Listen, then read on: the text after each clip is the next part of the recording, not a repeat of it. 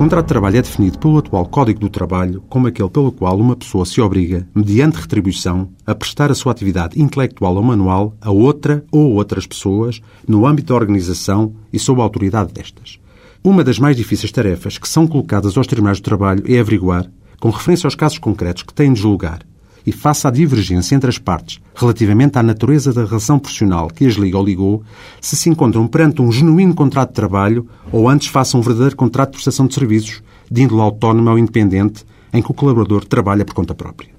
Falamos aqui, nomeadamente, dos famosos contratos a recibos verdes, que muitas vezes camuflam reais relações de trabalho subordinado, lançando as entidades empregadoras, entre as quais o próprio Estado, mão desses expedientes de maneira a, entre outros benefícios, não fazerem descontos para a Segurança Social, não pagarem férias, subsídio de férias e subsídio de Natal e poderem fazer cessar livremente o vínculo que os liga.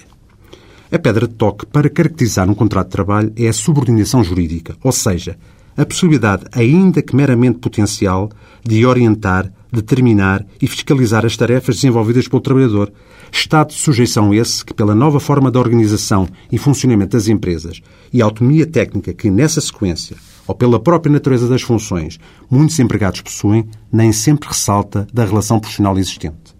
Faça um tal cenário, a lei faz presumir tal subordinação jurídica da existência de um ou mais elementos, normalmente presentes nos contratos de trabalho e aprovar pelo trabalhador em tribunal, sendo eles a saber ser a prestação de trabalho realizada nas instalações da entidade empregadora, com a utilização do seu equipamento e instrumentos de trabalho,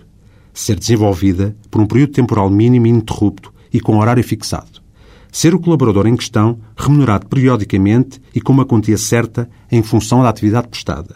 desempenhar o prestador da atividade funções de direção ou chefia na estrutura orgânica da empresa. Até para a semana.